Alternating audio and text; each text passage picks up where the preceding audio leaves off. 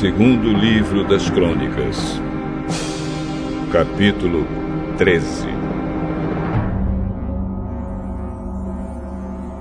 No ano 18 do reinado de Jeroboão em Israel, Abias se tornou rei de Judá e governou três anos em Jerusalém. A sua mãe se chamava Micaía e era filha de Uriel, da cidade de Gibeá.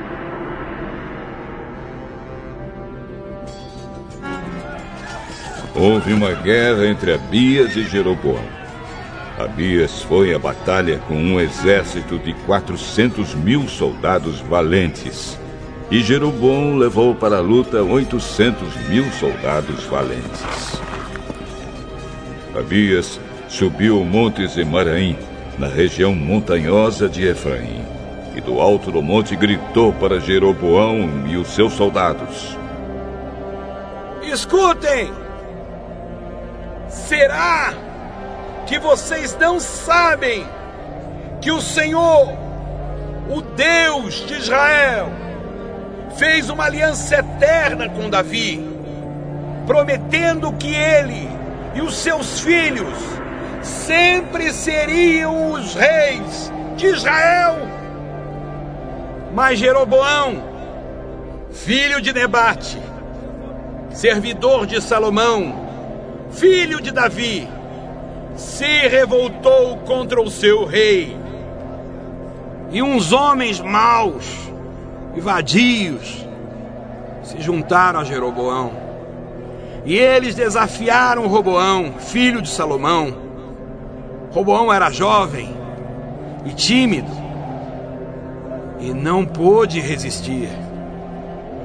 Vocês são um exército enorme e tem os touros de ouro que Jeroboão fez para serem os seus deuses. Pensam que por causa disso vocês podem ir contra o poder que o Senhor Deus deu aos descendentes do rei Davi? Vocês expulsaram os sacerdotes de Deus, os descendentes de Arão, e os levitas, e escolheram os seus próprios sacerdotes, como os povos pagãos fazem. Qualquer um que aparece com um touro ou sete carneiros pode se tornar sacerdote de deuses falsos. Quanto a nós, o Senhor é o nosso Deus e nunca o rejeitamos. Os nossos sacerdotes são descendentes de Arão. Eles servem a Deus e são ajudados pelos levitas.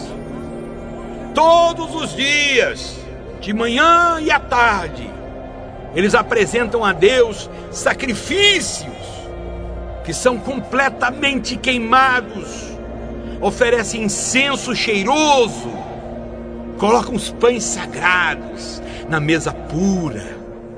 E à tardinha, acendem as lamparinas do candelabro de ouro, pois nós obedecemos às leis do Senhor, nosso Deus. Mas vocês o rejeitaram. Deus está conosco e vai à nossa frente. E os seus sacerdotes estão prontos para tocar as cornetas a fim de começar a batalha. Povo de Israel, não lutem contra o Senhor, o Deus dos seus antepassados. Vocês não podem vencer! Mas Jeroboão tinha mandado parte do seu exército ficar atrás dos soldados de Abias o resto ficou na frente deles. Quando os soldados de Abias olharam para trás e viram que estavam cercados pelos soldados de Jeroboão, gritaram a Deus pedindo socorro.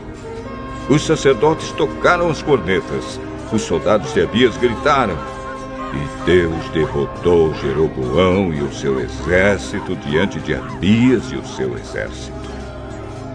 Os soldados de Israel fugiram dos de Judá, pois Deus lhes deu a vitória.